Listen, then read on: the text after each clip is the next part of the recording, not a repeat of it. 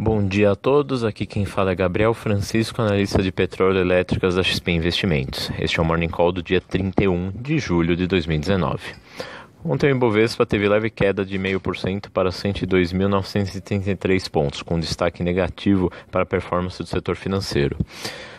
O grande destaque de hoje é a decisão do Banco Central do Brasil sobre o novo patamar das taxas de juros no final do dia, com expectativa de cortes entre 0,25 e meio ponto percentual. Independente da magnitude dessa redução, acreditamos que a partir de hoje o Banco Central iniciará um ciclo de cortes de juros que deverá levar a Selic para um patamar mínimo histórico, o que seria muito positivo para a Bolsa.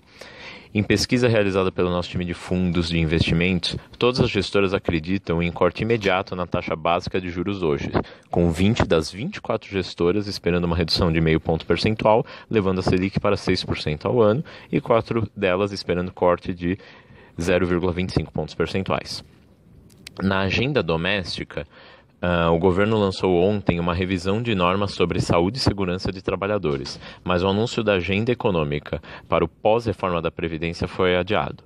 O motivo é que o Palácio Planalto não quer contaminar o clima para a votação da Previdência no segundo turno da Câmara, que está marcada para a semana que vem. A decisão da taxa de juros dos Estados Unidos também é destaque de hoje e deve ser divulgada às 15 horas do horário de Brasília, seguido de uma conferência de imprensa do presidente do Banco Central Americano, o Fed, Jerome Powell, às 3h30. Serão observadas mensagens de orientação e apetite por mais cortes adiante. Em meio à expectativa de mercado de corte de 0,25 pontos percentuais, os futuros dos Estados Unidos negociam em alta, após sessão mista na Europa e negativa na Ásia durante a noite. Ainda na agenda internacional, as conversas comerciais entre Estados Unidos e China terminaram em Xangai sem sinais de progresso. O presidente Trump afirmou que a China não está cumprindo sua promessa de aumentar as compras agrícolas de produtos americanos e aventou a possibilidade de não se chegar a nenhum acordo antes das eleições de 2020. Por outro lado, a China disse que lidaria com questões comerciais com medidas eficazes. Ainda se aguardam mais detalhes sobre tais negociações.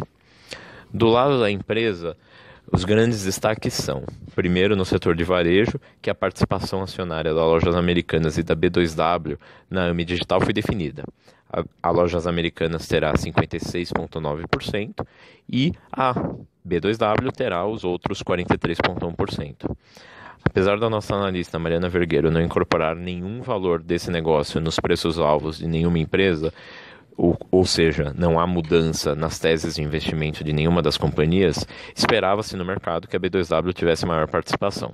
Por esse motivo, uh, vemos uma leitura mais negativa para a B2W e positiva para lojas americanas com anúncio.